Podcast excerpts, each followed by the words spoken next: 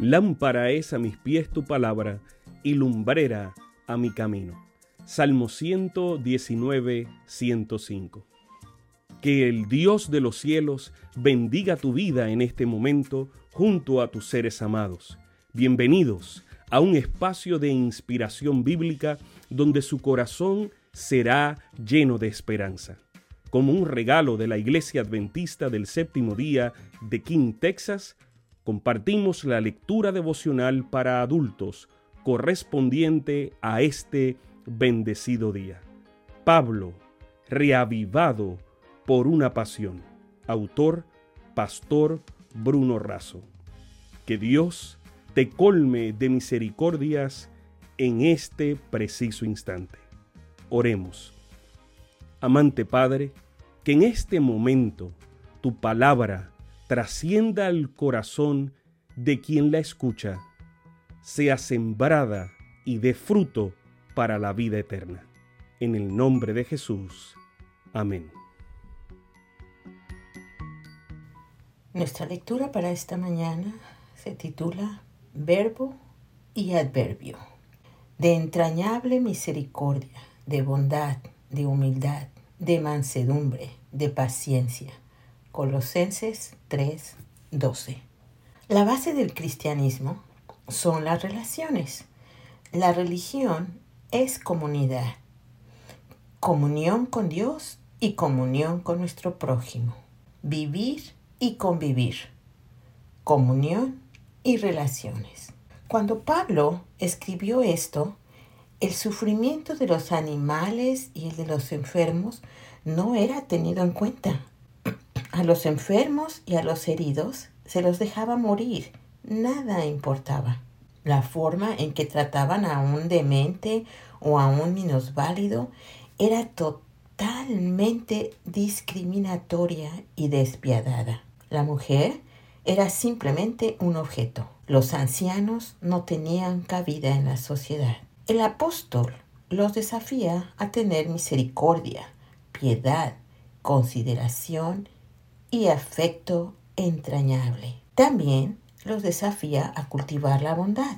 Esto es cristianismo en estado puro. El historiador judío Flavio Josefo utiliza esta palabra cuando describe la actitud de Isaac haciendo pozos en busca de agua y luego se los daba a otros para que lo aprovecharan y disfrutaran. Una cosa es convidar agua y otra cosa es hacer pozos de agua para otros. Además, pide humildad. No se trata de considerarse menos como persona o de servilismo. La humildad está basada en el sentido de criatura. El ser humano es una criatura del Dios creador. Frente a Él no podemos sentir otra cosa que humildad.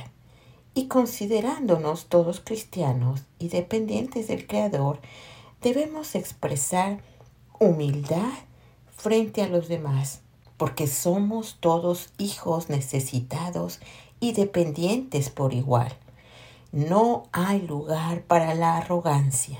Por otra parte, solicita mansedumbre. Esta es una característica particular que combina extrañamente la firmeza con la dulzura. La persona se controla porque Dios la controla. Mansedumbre es la ausencia de justificación propia, lo opuesto a agresividad. Es una ecuanimidad dulce y bondadosa. Nuestro Salvador fue el ejemplo perfecto de verdadera mansedumbre. Esto está en el deseado de todas las gentes, página 682. Por último, aconseja tener paciencia. Solo pensar en la forma paciente en que Dios nos ha tratado nos compromete a ser más pacientes con los demás. Gerson un destacado teólogo francés del siglo XIV solía decir, Dios tiene en cuenta en nuestra vida los adverbios más que los verbos. ¿A qué se refiere con esto? Es simple. Los verbos indican acción y los adverbios señalan el modo en que la realizamos. Dios no solo mira la acción, mira también aquello que nos mueve a realizarla. Una linda lectura de esta mañana. Les invito a que memoricemos nuestro versículo que nos dice de entrañable misericordia, de bondad, de humildad, de mansedumbre, de paciencia. Colosenses 3:12. Muy bendecido día. Sabemos que esta lectura ha bendecido su vida. Compártala, compártala con alguien más e invítele a suscribirse en nuestro canal para mayor bendición.